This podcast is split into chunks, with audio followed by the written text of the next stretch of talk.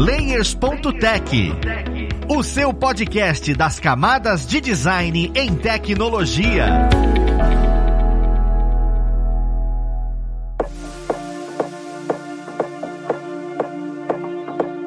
Olá, ouvintes! Eu sou o Luiz Lima, designer e professor aqui na plataforma Alura, e vamos para mais um Layers.tech, o seu podcast das camadas de design em tecnologia. No papo de hoje, nós vamos falar sobre jornada da pessoa usuária. Que diabos é isso? Dentro de UX, esse é um artefato extremamente importante. Nós vamos entender melhor sobre ele e o que, que ele traz de importante pra gente dentro dessa profissão tão maravilhosa que vem ganhando cada vez mais espaço. Vamos lá pro papo conhecer quem vai ajudar a gente nele. Nós temos hoje, como convidada, nossa ilustríssima Tuane Dias. Ela que é lead design lá na RD e também professora aqui na plataforma. Seja bem-vinda, Tuane. Olá, ouvintes! Eu sou a Tuane Dias. Tudo bem? Olá, Tuane. Que maravilha que você está conosco mais uma vez aqui para trazer os seus insights, seus conhecimentos dentro dessa parte de UX. E juntamente com a Tuane, nós temos a Gabi Lima, que está vindo aqui pela primeira vez. Seja muito bem-vinda, Gabi. E é também designer e professora aqui na plataforma. Olá, galerinha. Tudo bem? Eu sou a Gabi. Sou aqui instrutora, designer aqui na Escola de UX Design. E estou muito feliz de estar aqui pela primeira vez. Eu que estou feliz de tê-la aqui conosco, Gabi. Agora vamos falar um pouco sobre esse tema tão maravilhoso. Olha só, a gente já falou sobre alguns resultados, né, de pesquisa aqui. A gente já chegou a comentar sobre benchmarking, comentamos sobre persona e recentemente ouvi falar sobre essa, essa proposta de a jornada da pessoa usuária. Eu queria começar nivelando todo mundo entendendo de fato o que que é uma jornada, sabe? Não é necessariamente a pessoa, sei lá, saiu de casa e foi até a loja comprar o, o, o aparelho. Eu quero entender melhor no que caracteriza a jornada da pessoa usuária, né? Olha, a jornada em si, quando a gente fala que a gente está criando uma jornada ou a gente fez uma jornada, ela é uma compilação de uma série de objetivos e ações que o usuário faz colocadas em uma linha no tempo. Olha que bonito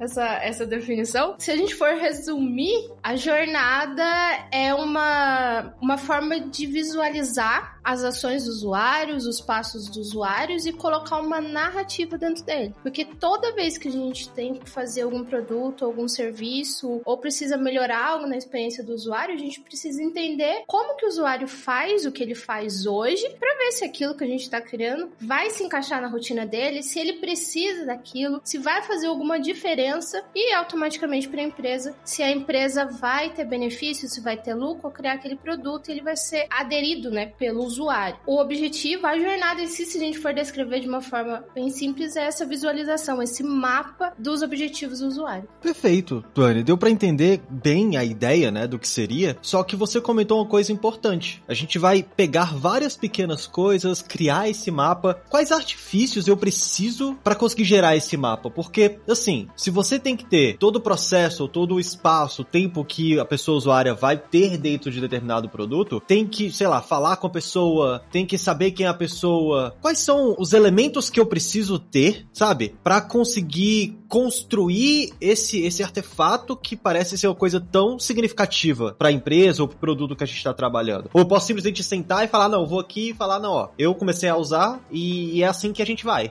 É assim que o usuário vai, vai daqui até o fim, sabe? Porque é muito abstrato a gente pensar dessa forma. Vou chamar a Gabi para me ajudar porque são vários componentes dentro da jornada que a gente precisa ter para realmente falar assim, ah, isso é uma jornada. Então, Gabi, se eu, se eu for esquecendo aí, você vai me completando. Tranquilo. A primeira coisa é o autor, né? Que a gente chama da persona. Para você ter uma jornada, de fato, você precisa ter um autor, você precisa ter a pessoa que vai ser a estrela daquela jornada. Ela que vai ter o ponto de vista dela, ela que vai ter a vida dela, ela que vai ter dentro da jornada todos os passos que ela precisa correr. E essa pessoa, que geralmente é o usuário, que a gente vai constrói produto pensando nele, pensando na rentabilidade do mercado, pensando na lucratividade da empresa, ela precisa estar dentro de um cenário. Vamos colocar isso num exemplo mais é, palpável. Vamos falar do usuário da Alura, o aluno que vai estudar com a gente. O aluno ele tem a jornada de estudo dele, ele tem as necessidades de estudo. Para eu entender como que um aluno estuda hoje, eu preciso entender qual cenário ele está colocado. Ah, ele é uma pessoa que quer fazer transição de carreira, um cenário. Ah, ele é uma pessoa experiente, ele quer melhorar os cursos de pesquisa dele, é outro cenário. E daí a gente consegue entender as expectativas de cada cenário e consegue entender quais os objetivos que o usuário precisa atingir dentro daquela jornada. Gabi, me lembra mais algumas aí, algumas, algumas etapas que a gente tem que ter na jornada. Depois da gente pensar, né, na pessoa, o usuário, quem seria ela e qual contexto, a gente tem que pensar nas ações, né? Os momentos-chave dessa etapa. Geralmente são três que a gente separa, né? Então nós vamos começar a entrar um pouquinho mais nesse contexto e entender as ações principais que essa pessoa faz. A gente tem também a parte de sentimentos e emoções, que de acordo com as ações que o usuário vai fazendo, ele vai sentindo e ele vai experimentando oportunidades. Então, quando a gente fala da experiência do usuário, tem a ver com essa relação de sentimento, tem a ver com essa relação de emoção, porque ninguém é uma máquina de estudo que quer atingir o objetivo e começa a estudar, estudar, estudar. Não, a gente tem algum sonho relacionado, ou a gente tem alguma frustração relacionada. E a gente coloca todos esses sentimentos e emoções dentro da jornada também, para que a gente possa identificar e ajudar o usuário no momento de frustração dele. Então, se um aluno ele tá com problema num determinado contexto dentro do estudo dele, a gente consegue colocar isso na jornada para a gente encontrar as oportunidades de resolver essa frustração dele, seja por ferramenta, ou seja por sei lá, um plano de estudos e consegue atender de fato as dores e criar experiências melhores, fazer com que ele saia mais feliz da jornada dele. Então, na jornada, a gente também consegue ter essa, esses pontos altos e baixos, né, para poder ir acompanhando o usuário. Exatamente. Eu acho que uma coisa interessante a se falar sobre esse ponto das emoções é que a gente não precisa ter medo em ver que o nosso usuário está frustrado em certo ponto. A gente precisa ter medo em deixar de ver isso. Então, quando você identifica que a pessoa está tendo um, um sentimento que geralmente é identificado como negativo, nós podemos ali pensar em algumas coisas para ganhar essa pessoa. Então, no momento que ela está mais frustrada, é o momento que nós podemos estar mais presentes, que, porque é uma quebra né, de expectativa ali na, na experiência dessa pessoa, e aí podemos trazer ela para cima de novo. Olha, estamos aqui com você. Então, não tenha medo de identificar emoções negativas, tenha medo de deixá-las para trás. Eu acho que é muito essa questão da gente sempre pensar na jornada como um artefato para que a gente consiga mapear a história do usuário e sempre ter uma narrativa. Dificilmente a gente vai ver uma jornada sem essa narrativa como um todo. Conte uma história, toda vez que você for fazer uma jornada, é importante você estar bem ciente que você está contando uma história para alguma pessoa que é de fora do mundo do, da persona, do usuário que a gente está atuando. É muito legal escutar vocês comentando, porque assim, às vezes a gente imagina que cada um desses pequenos elementos que existe dentro da experiência do usuário, do UX, é, é individual. Então, fazer a persona é uma coisa, beleza, tem persona, entrega, acabou. Aí depois você tem outro tipo de experiência, algum teste pontual, entrega e acabou. E ver que a jornada é um compilado de várias dessas pequenas coisas que a gente constrói, é muito importante perceber como isso consegue ajudar a gente a visualizar melhor o produto. Só que, por ser longo, eu fico imaginando qual é a maior dificuldade dentro dessas etapas de construção da jornada, né? O que que normalmente causa maior dor para a pessoa UX no momento em que vai construir isso. Normalmente, assim, né? Quando eu falo causa maior dor, é aquele ponto em que você fala, putz, eu vou ter que fazer isso. E também tem outro ponto, né? Qual é o, o ponto mais difícil, no sentido de, caramba, é difícil conseguir esses dados, é difícil conseguir esse momento específico, sabe? Ser assertivo nesse ponto. Qual é a maior dificuldade na construção da jornada da pessoa usuária? Na minha visão, assim, o mais difícil é que para você estruturar uma jornada, você precisa de muito tempo. Às vezes a gente olha assim, a jornada perfeita ali no FigJ, né, no, no Miro e tal, você fala assim, ah, perfeito, vou pegar um template maravilhoso, vou colocar os dados. Aí quando você pega o template maravilhoso e começa a colocar os dados, você vê que você não tem aquelas respostas que se encaixem com a, o template, porque simplesmente você nunca perguntou isso pro usuário. Para você fazer uma jornada, ter de ponto a ponto, desde o momento de imersão, início, que o usuário ele tá começando uma atividade até o final, a gente precisa antes estruturar estruturar uma entrevista, estruturar uma pesquisa, ou pegar vários, várias entrevistas, vários insumos que a gente tem dentro da empresa para poder fazer. Então a parte mais difícil é hoje para mim, né, na, a minha dor, é fazer essa estruturação. Eu já ralei muito falando sobre fazendo a parte de entrevista, eu já ralei muito porque eu não fiz essa estruturação dessa entrevista antes, eu não fiz essa estruturação do que que eu queria como objetivo. Então, fazer com que que eu tenha todas as ações para completar a jornada é na verdade a, a maior dor, assim, a, o maior trabalho. Depois a parte visual a gente se ajeita, a parte visual de como que a gente vai contar isso a gente se ajeita. E é muito importante a gente sempre pensar em estruturar o antes, o durante e o depois, porque senão a jornada ela fica só na ação. Então, dando um exemplo muito muito prático, assim, imagina que você vai numa cafeteria muito famosa e escreve o nome no, no copo. E você vai lá na, na nessa cafeteria e você quer mapear e fala só da parte que você tá pedindo café. Você não fala, por exemplo, da parte que você tá pagando, você não fala da parte que você tá sentando na mesa. Você não tem uma jornada completa ali, você só tem uma ação de uma jornada. Ah, mas o usuário, ele. O objetivo era pedir o café, mas você tem que entender que as ações do usuário para ele pedir o café, elas precisam ser primárias. Então, até ele chegar a pedir o café, ele teve que ter vontade, ele teve que olhar o cardápio, ele teve que ter fome. Então, é sempre pensar num todo, assim, acho que essa é a minha maior dificuldade hoje, pensar nesse todo e não só na ação objetiva, assim. Eu super concordo, porque eu acho que a gente vem de, um, de uma cultura que é, nossa, nós temos o template, então é que nem meu, três minutos tá pronta aqui minha jornada do usuário, vai super funcionar e tá ótimo. Só que, se a gente parar pra pensar, tem todo o trabalho sim por trás, porque nós não somos os nossos usuários. Então, nós vamos ter que sair de dentro da nossa cabeça para entrar no mundo dessas pessoas. Assim, particularmente concordo muito com a Tu, porque é muito difícil a gente sair do nosso lugar e se colocar no lugar do outro, ainda mais quando a gente já viveu a experiência, que nem do exemplo da cafeteria. Eu também já vivi essa experiência, mas tem certos detalhes que outras pessoas perceberam e passaram que eu, por exemplo, não passei. Então, um trabalho gigantesco ter que ir até essas pessoas, entender o mundo delas, fazer uma imersão, de fato, entre aspas, né, na percepção delas, para aí eu poder vir para a jornada e fazer uma estrutura legal que faça sentido pro meu produto. Creio que essa seja uma parte complicada. Sair do nosso espaço, ir para o outro e conseguir uma estrutura legal antes, durante e depois, porque leva tempo investimento e muitas vezes não é o que tem disponível a balde, assim, nos projetos. Cara, perfeito. E é bem, assim, vocês falando dessa forma, parece que me vem na cabeça o realmente o demônio mora nos detalhes, né? E a jornada tem cara de ser exatamente isso daí. Os detalhes possuem uma dificuldade maior porque é muito fácil a gente estar tá enviesado com o, a nossa experiência e achar que não. Isso é tão óbvio que a gente não precisa saber como é que a pessoa passa por isso, mas na verdade não, não é tão óbvio, sabe? Você ter o que a pessoa tá pensando naquele momento, de fato é importante.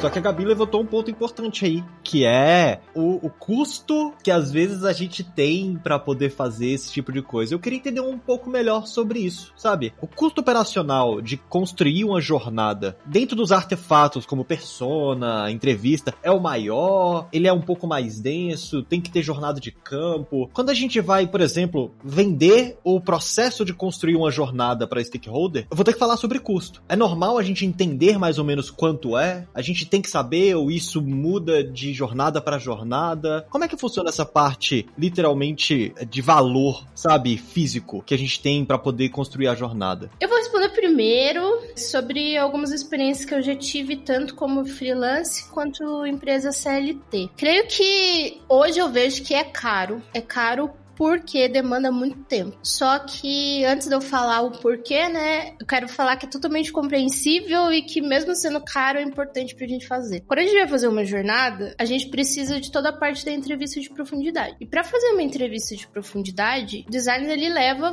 várias horas assim, desde o momento do planejamento do roteiro até para ele poder recrutar. Depois que ele vai entrevistar a pessoa, ele precisa dar uma bonificação, porque ninguém ninguém trabalha de graça.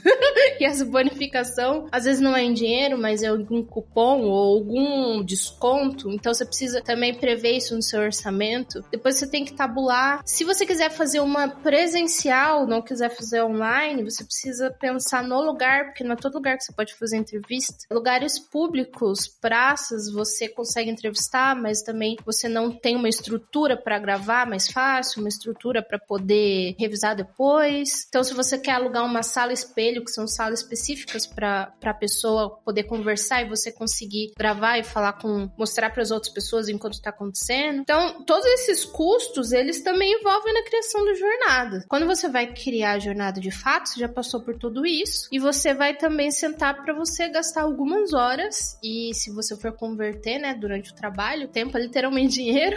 então você vai gastar algumas horas para você poder tabular, colocar no formato, revisar com outros designers, mostrar para equipe. Então assim, dos freelas que eu fiz, eu sempre colocava no orçamento o número de horas que eu precisava trabalhar e convertia esse número de horas, porque esse é o meu método de cobrança, né? Tem, tem pessoas que cobram diferentes. E sempre saía um custo da fase de mapeamento, o custo mais alto, assim. Porém, esse custo ele compensava diretamente as oportunidades, porque daí quando eu virava para a pessoa que me contratou e falava, olha, você quer criar esse produto, você quer criar esse aplicativo, só que olha como é a, a vida do usuário hoje. O seu aplicativo ele vai atender só uma parte. Talvez não seria melhor você rever essas funções e fazer no seu MVP essa outra parte, porque aqui realmente que ele tá com dor, porque para resolver essa primeira parte ele já tem outras coisas no mercado. É sempre bom toda vez, isso é falando um pouco de maturidade de design, totalmente relacionada a custo, a gente vê se aquela atividade ela realmente vai atender a necessidade da empresa ou do stakeholder e deixar isso bem ciente, assim, olha, é muito tempo, é caro, mas ele pode reverter em ações que a gente pode levar para um backlog aí futuro e a gente vai ter muito tempo para frente. E eu acho que essa, essa foram as Acho que eu respondi essa pergunta. Com certeza, com certeza. Deu para entender sim, apesar de. É porque assim, às vezes quando a gente faz a pergunta, a gente imagina, não, olha, vai ser 3 mil reais. É. Mas não, é, é interessante você trazer a, a maturidade que a gente precisa ter para saber que sim, é caro, mas é caro como? Porque depende de quantas pessoas, tem que saber até onde você vai, né, com a jornada, inclusive, a densidade da jornada para saber os valores em que aquilo ali vai acontecer. Eu pergunto muito sobre isso porque isso tá muito direcionado à maneira como como você consegue proteger isso, né? Proteger a jornada para com relação ao stakeholder. Eu falo, olha, vale a pena a gente fazer. Porque quando a gente não sabe como apresentar isso para o stakeholder, a gente fica em maus lençóis. Tipo, caramba, imagina, vem um chefe ou, ou vem uma pessoa que quer fazer com você, você não consegue proteger e falar que precisa ser feito a jornada. E aí que já vem a pergunta, né? Quais as dicas vocês dariam para, olha, no momento em que você for apresentar a proposta de é necessário fazer um mapeamento de uma jornada, o que, que a gente falaria? Para que a pessoa que precisa disso, né, stakeholder, não olhe e fale, não, não quero isso, sabe? Quais são os pequenos insights que você traz no sentido de, olha, fala desse jeito, comenta aquilo dali, se protege em cima dessas informações para que a pessoa stakeholder saiba a importância daquilo dali? Existe uma frase que desde que eu vi essa frase foi um algo que explodiu minha mente, que foi stakeholder, cliente em si, não entende de design e sim resultado. Então, assim, tudo bem, você está super animado, animada, quer mostrar todo o processo que você quer fazer e não sei o que, você quer passar por tudo, mas segura a emoção, porque nesse momento você precisa mostrar, ok, esse daqui é o que você quer fazer, isso aqui é o que nós vamos fazer para poder te dar um resultado. Isso aqui não é gasto, isso aqui é investimento, da mesma forma que você está investindo lá no seu produto. Isso aqui também vai dar resultado. E aí você começa a fazer prospecção, você começa a trazer dados que vão meio que dar suporte para sua teoria, porque até aquele momento é uma teoria que você vai provar depois que vai virar um fato. Então, ali, pensa você como se você fosse de fato um empresário, um empresário que está investindo em algo. Você precisa ter uma certa segurança de que aquilo vai te dar retorno. Então, além de mostrar os pontos que a jornada do usuário trabalha, não precisa falar exatamente o processo, mas claro, você vai citar porque o processo tem custo. Você mostrar o que que aquilo vai gerar de bom, o que que aquilo vai impactar no produto de forma positiva. Também, se for necessário, traga os pontos negativos. Por exemplo, se a gente não fizer a jornada do usuário, a gente vai ficar no escuro em relação a isso, isso e isso. Deixar claro que existem muitos pontos positivos, mas se a pessoa não fizer, também é a escolha dela, obviamente, mas a gente quer que ela faça. a gente vai mostrar também que se ela escolher não fazer, ela também vai ter que enfrentar as consequências que é. Eu vou entrar, por exemplo, num projeto, vou fazer, desenvolver um super aplicativo e no final das contas eu posso ter o risco de não ter retorno nenhum. Então, isso aqui já é uma frase de impacto. Retorno nenhum, como assim? Calma aí. Traga pontos, né, resumindo tudo. Explique sim o que você vai fazer, mas sempre tenha em mente que a pessoa ela precisa ter a sensação de que ela vai ganhar alguma coisa ao final. Explica os pontos positivos, os pontos negativos e como que isso vai impactar no projeto. Monta até um, um storytelling bem interessante, bem cativante para que a pessoa possa entender o seu ponto também. A pessoa não é designer, mas entende ali que vai impactar o produto de alguma forma. Então, coloque ali, respira fundo e vai. Perfeito, Gabi. Você trazendo dessa forma é muito pautado, é muito claro o que, que a gente pode fazer. Eu queria entender um pouquinho melhor, né, desse, desse mundo real, que é você faz isso e de repente, como é a sensação do stakeholder olhar e falar: não, não quero, isso daí tá errado. O stakeholder, a pessoa stakeholder, dar pitaco no processo da jornada, sabe? É exatamente pelo que você falou. Stakeholder normalmente não é designer. Mas e aí? E quando essa pessoa resolve interagir e interferir no produto ou interferir nesse momento de maneira mais incisiva? Como é que você desvencilha disso? É normal isso acontecer? Não é? Eu, eu queria entender um pouquinho desse universo mais na prática, porque quando a gente conversa aqui é tudo muito bonito. Parece que tudo funciona muito bem. Mas às vezes a gente tá lidando com seres humanos, né? Então, com certeza vai existir aqueles impasses que a gente fica, ih, caramba, e agora? Ah, eu, eu tenho duas respostas. A primeira resposta emocional é que é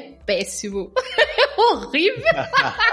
a segunda resposta é que depois que você fica, tipo, muito irritado em receber, às vezes, um, um belo não, você, ou um não, ou um pitaco que você olha e fala assim, mas eu estudei muitos anos para falar isso, eu fiz isso, isso, isso. Aí, depois que passa essa parte de nervoso, que depende também da maturidade, no começo da, da empreitada é muito maior a parte nervosa, você fica puto com bicão muito mais tempo. Aí depois você vai virando sênior, que sênior tem a ver mais com soft skill do que hard skill às vezes. Aí depois você vai, você fica com o bico mais rápido e acaba mais rápido. Aí depois que você fica com esse bico, você pensa, beleza, mas por que que, que ele tá falando isso? Porque ele é a pessoa que entende do negócio, eu sou a pessoa que entende do design. Aí eu sou a pessoa que tem que entender o ponto de dor dele. Então, se ele entendeu que aquilo que eu mostrei do usuário dele não tá de acordo com, a, com o negócio, ele, ele tem algum ponto de melhoria, onde será que eu posso ver? Aonde será que é a,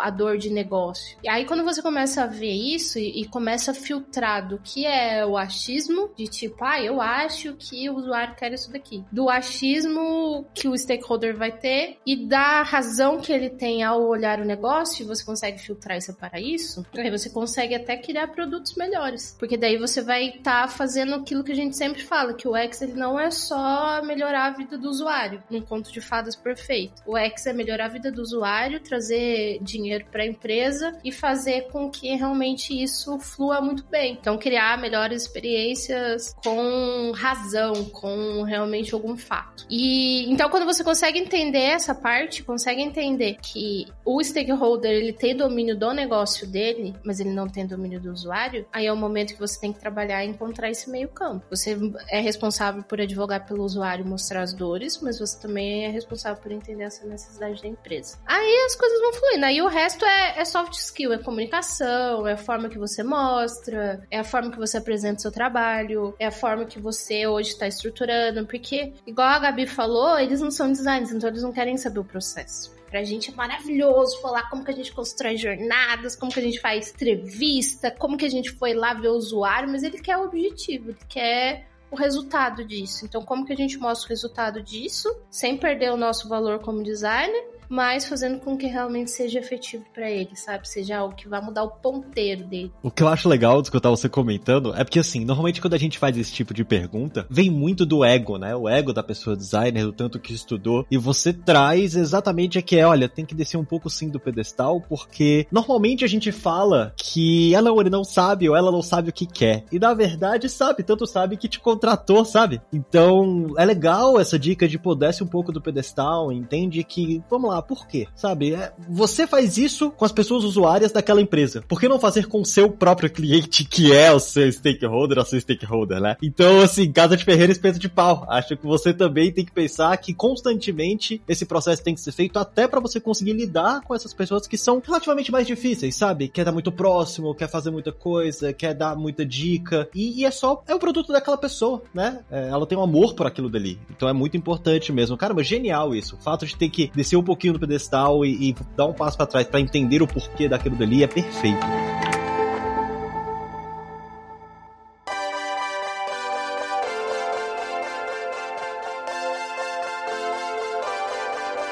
E agora eu tenho toda essa estrutura de beleza, é por isso que eu faço, é assim que funciona, tá certo. E no momento em que eu for construir este produto, como é que eu construo visualmente alguma coisa para poder apresentar, para poder revisar, para poder eu ter algo palpável e dali eu tirar a informação. Eu tenho ferramentas que me auxiliem para trabalhar com isso. Eu faço isso aonde? Num, num calendário, numa agenda, onde é melhor eu construir, por qual motivo, sabe? Eu queria entender os passos mais práticos agora, que a gente vem muito da teoria de como é que faz, mas e aí? Como é que eu condenso essas informações? Onde eu condenso essas informações e por que nesse lugar? É, a gente vai condensar todas essas informações, a gente, obviamente, a gente pode descrever num documento super longo, mas é indicado que nós possamos pegar informações chaves e colocar numa tabela de uma forma visual. Tudo que é organizado de forma visual geralmente tem um impacto, a gente consegue gravar melhor. Feito isso. Claro, a gente pode documentar em vários aplicativos que nós temos por aí. A gente pode deixar no FigJam, a gente pode colocar num Google Docs aí da vida, num Notion. Podemos colocar em locais, assim, populares, desde que esses locais sejam acessíveis a todos. Todos e todas que estão envolvidos no projeto. Então precisam ser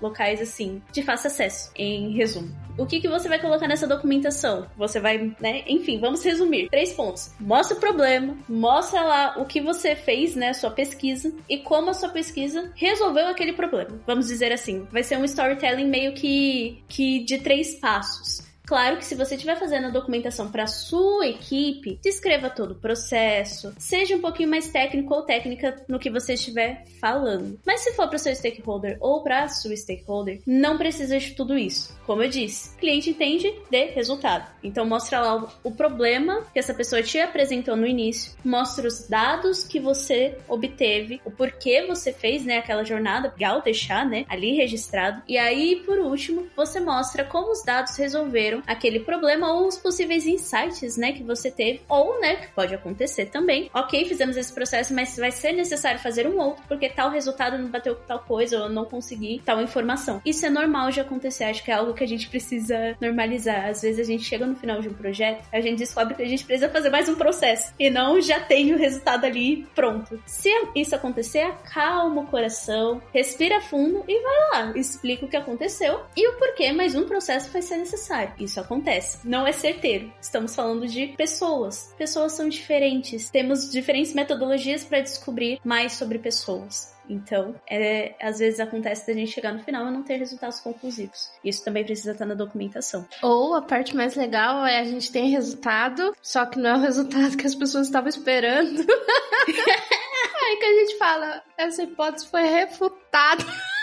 Pessoa pira. Tá errado. Tá errado. É, pra mim, eu acho que esse seria um ponto mais de, ai, a vergonha alheia, sabe? Caramba, no momento que eu vou ter que falar isso, aí vai ter até aquela discussão. Soft skills nesta área é um negócio extremamente importante. É incrível. E é engraçado porque ser refutado e existir essas coisas é interessante porque a gente vê o tanto que é vivo esse tipo de serviço, né? E, e me vem na cabeça o seguinte, a gente tá falando de que de jornada, a jornada é uma coisa muito densa, ela tem um custo muito alto, ela tem um trabalho muito alto. Quando eu decido que é melhor fazer uma jornada, é melhor fazer só o benchmarking, é melhor só construir uma persona, quando é que a gente define, olha, este é o momento de construir uma jornada. Não, este não é o momento. Por tal, tal, tal, tal motivo. Sabe? Eu queria entender melhor quando é que a gente pode oferecer isso na equipe que a gente tá ou como freelancer para a empresa, sabe? Que está querendo esse tipo de coisa. Quando é necessário a jornada? Olha, o, o padrão que eu uso, eu sempre vejo que eu preciso criar uma jornada quando eu preciso entender todo o processo do usuário, tudo que ele faz, e eu preciso ou melhorar algo que já existe e eu não tô conseguindo encontrar o gatilho de dor do usuário ou quando eu quero criar uma coisa nova. Então, toda vez que eu tenho esses dois problemas na minha frente, eu falo assim, beleza, eu tenho um produto aqui, eu tô olhando o funil desse produto. É quando a gente vê o momento que o usuário entra e o momento que o usuário interage até o objetivo final. Então, se a gente for colocar lá, sei lá, um e-commerce. O momento que o usuário tá entrando no site, aí ele escolhe o produto, ele compra o produto e, e recebe na casa dele. Se eu tô olhando esse funil e eu vejo que o usuário, dentro dessa jornada de compra dele, tá parando em algum lugar, eu preciso entender quais são os passos que ele tá dando e eu preciso relacionar isso com o meu produto. Então eu sempre busco, assim, ter essas oportunidades de visualização macro. Então, toda vez que eu penso em jornada, eu penso numa coisa maior, eu penso numa coisa onde eu preciso ter muito mais detalhes da rotina e também ver perspectivas. Porque às vezes a gente olha só a perspectiva lá da, do usuário mesmo, tipo, ó, estou olhando o usuário comprando, comprando, comprando, comprando, mas dentro de uma jornada eu consigo ver também, além das ações do usuário, a parte da empresa. Então, tá, beleza, eu vou parar de olhar o usuário e vou olhar um pouco para o site site, vou olhar para produto digital. O que é dentro do produto digital? Qual a oportunidade que eu tenho de melhoria do produto digital em cada etapa da ação do usuário? Eu sempre busco esses insights para ver, hum, eu preciso realmente de uma jornada? Não, não preciso. Quando que eu não preciso de uma jornada, no, no meu caso hoje? Quando eu olho que aquele problema eu consigo resolver numa esfera menor, assim. Então, se eu olho que um problema do usuário tem de acesso e eu vejo que eu consigo resolver com uma entrevista e, e com alguns outros outros artefatos, então como um fluxo ou uma persona ou algo diferente, aí eu falo assim, ah, talvez eu acho que eu não precise criar todo o mapa. Eu posso olhar só para essa etapa aqui, porque essa etapa aqui tá mal, o resto tá, tá indo tudo bem. Sempre ter objetivos claros, assim, sabe? É sempre ter o que, que eu quero responder, qual pergunta que eu quero responder com a jornada, qual pergunta que eu quero responder com a persona, qual pergunta que eu quero responder com um fluxo de interação, por exemplo. Que daí a gente consegue entender o objetivo, entender o que a gente tem que fazer, entender qual artefato que vai usar para sair com aquele resultado. Só que isso não é uma regra exata, não. Pode ser que você tem um problema e você vai e fala assim, não, porque a persona vai resolver todos os meus problemas, porque o usuário, a empresa não conhece o usuário, porque não sei o que, você chega lá, você fez a persona e o usuário continua com o problema. Fiz de tudo, o problema continuou. Como assim? Meu Deus, meu Deus. Então, tipo, é muito trazer também esse colaborativo, sabe? É, e pensar que você faz a jornada, mas a jornada nunca é feita sozinha. Ela é sempre co-criação com outras áreas, outros designers, pessoas de produto, às vezes desenvolvimento. E pensar em sempre colaboração. Gente, colaboração não tem erro. Às vezes, às vezes é chato colaborar. Não vou mentir, não. As. Verdade, eu gosto do podcast porque a gente fala muitas verdades aqui. Ai, às vezes é é, é, cansativo fazer essas trocas, assim, porque desgasta muito mentalmente. Mas o final, o resultado, não tem nem comparação, assim. Então, toda vez que você tiver a oportunidade de fazer colaborações, fazer trocas, faça, assim. Porque seu material, o seu trabalho vai ser muito mais rico. Tony, o artefato, né, a jornada da pessoa usuária, é o maior artefato? É, é, é o More, é o pai do X? Fazendo uma referência, dentro de quando a gente trabalha com design, normalmente, a gente aprende a criar logo, e depois a gente fala, mas você pode criar uma identidade visual. Aí depois você pode criar um, um branding. Então você tem um artefato que, olha, o branding, você tem a identidade, você tem a logo, você tem como essa marca fala, você tem coisas mais densas. Então o artefato maior é o branding. No caso do UX, o artefato maior é a jornada? Ou depois da jornada existe uma coisa ainda mais densa? Cara, essa pergunta maravilhosa, maravilhosa. Eu nunca parei pra pensar isso. Deixa eu ver. Eu acho que dentro da pesquisa do X Research, especificamente dessa especialização que tem dentro de toda a jornada do X Design, eu acho que ele é o artefato maior, assim, de se construir. Tudo, lógico, depende do projeto que você vai ter, mas se você pegar de fato para construir os artefatos mais utilizados dentro de pesquisa, a jornada do usuário é o que você fala assim, gente, eu trabalhei, viu que você ficou orgulhosa. Eu falo assim, ó, papiei tudo isso aqui.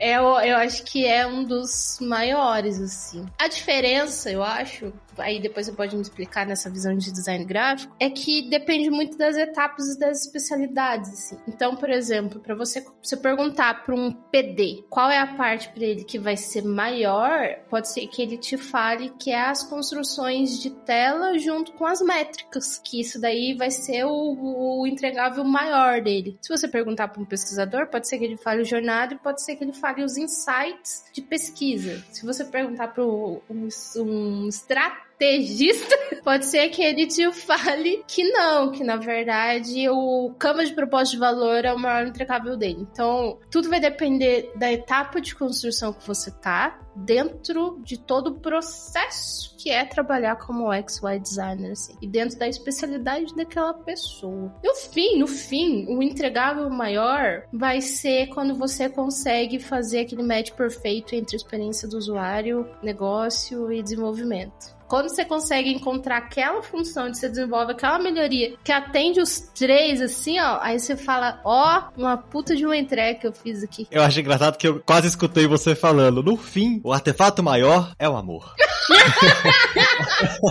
é isso, é, coisa, isso. Coisa de filme e de desenho animado, sabe? Ia ser perfeito. E de fato é, pessoas, porque empatia é amor. E é isso aí que a pessoa UX tem que ter no coração e saber que para você amar, você também tem que entender como odiar, porque você vai passar raiva, você vai trazer coisas, você vai aprender. Então isso é maravilhoso.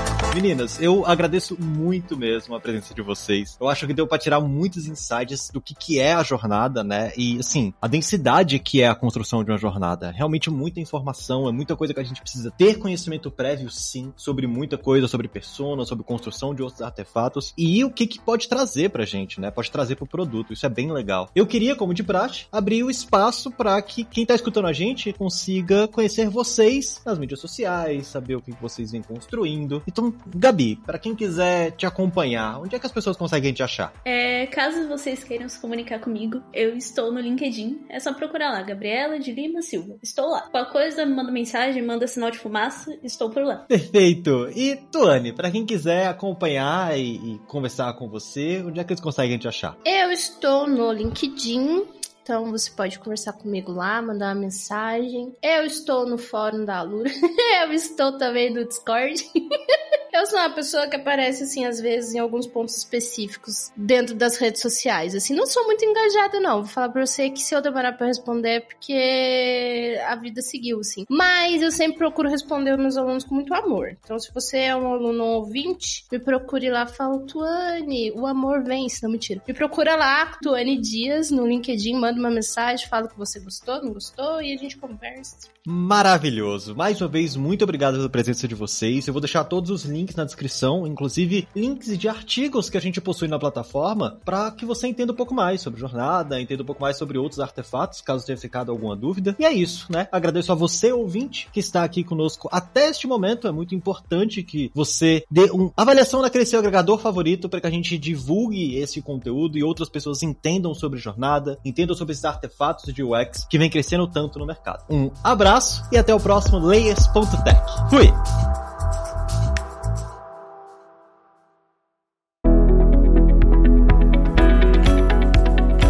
Você ouviu o Layers.tech, uma produção alura.com.br. Edição Radiofobia Podcast e Multimídia.